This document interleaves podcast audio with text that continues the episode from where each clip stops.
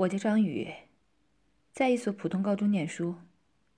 从我记事起，身边就只有妈妈一个人。印象中，我的妈妈是个美女，也很年轻，但对我十分冷淡，从小就不怎么管我。我小时候，她便另嫁他人，搬到了别处。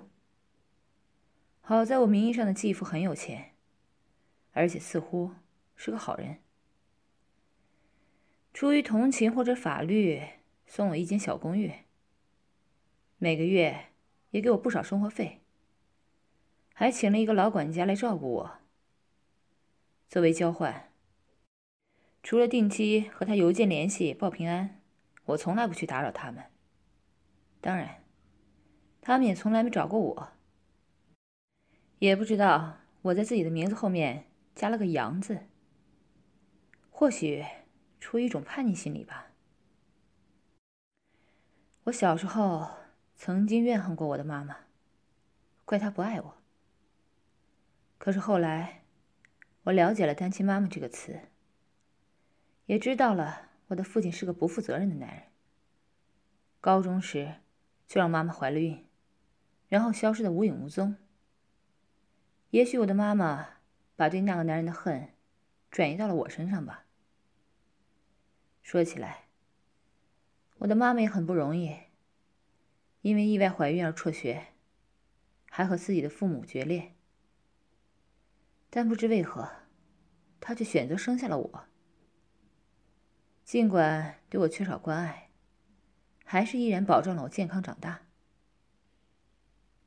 有一件让我一直很好奇的事，就是妈妈为什么总是把我撵出家，说自己要工作。让我到别处去，不要烦她。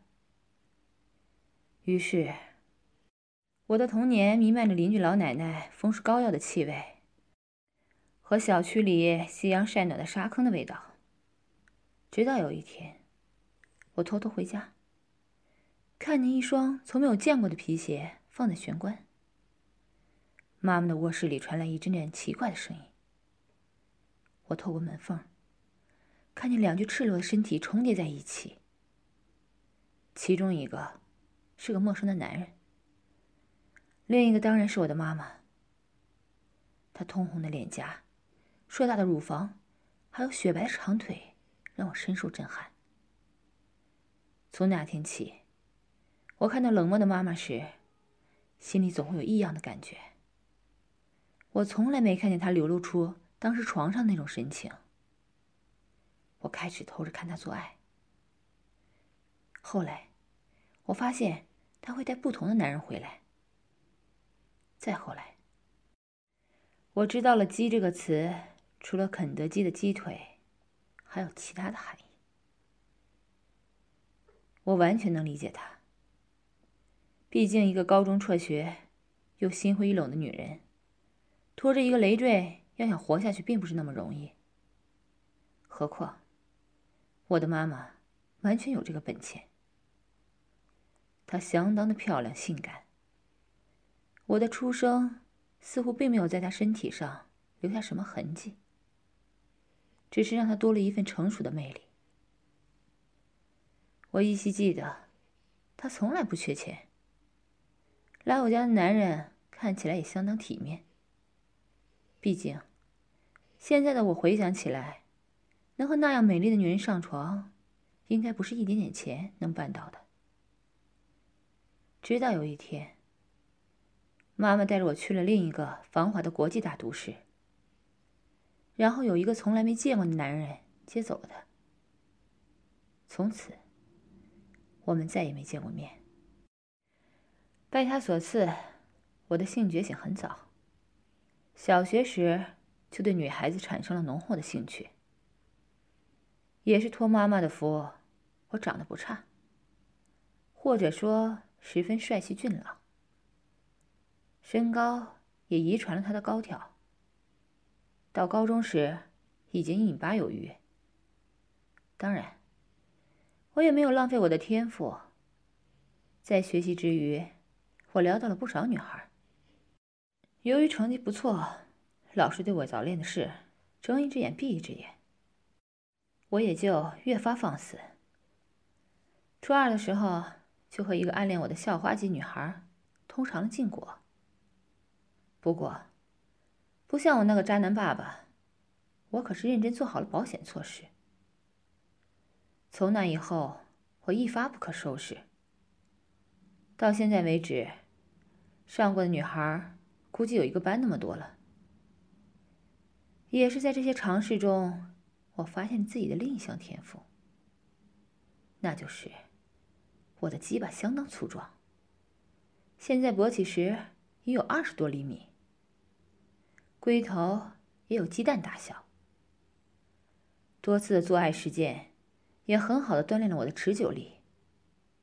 被我上过的女人没有不投降的，从青涩稚嫩的小学妹，到性感成熟的英语教师，甚至身经百战的外围女郎，让他们在我胯下尖叫着高潮，也成了我特别喜欢的场景。当然，这都是我的秘密。更多的人只是知道我花心，谈了很多次恋爱而已。因为我聪明、学习优秀、运动全能，还会泡妞。上高中开始，就成了男生们的偶像。我也时常给我的小弟们传授追女孩子的技巧。不过，这些都是软件上的，他们有没有我的硬件条件，我就不知道了。本来我放荡的生活，应该就这样平凡的浪荡下去。然而有一天，老天给我开了一个不大不小的玩笑。生活出现了转机。那是一天的家长会，我因为形象气质好，所以一向被老师安排搞接待和会务。这次甚至被初中部的老师看上，借到他们那儿做起了迎宾小姐。你好。来的家长，请到这里签到，然后里面就坐。我的微笑很职业，训练有素的忙着招呼陆续前来家长们。不好意思啊，请问下，这里是初三四班的家长会吗？我正在忙碌，忽然听到身后传来一个成熟端庄的声音。凭我多年的经验，声音的主人一定是个美女。于是。连忙转过头，却一下子愣住了。“你好，同学。”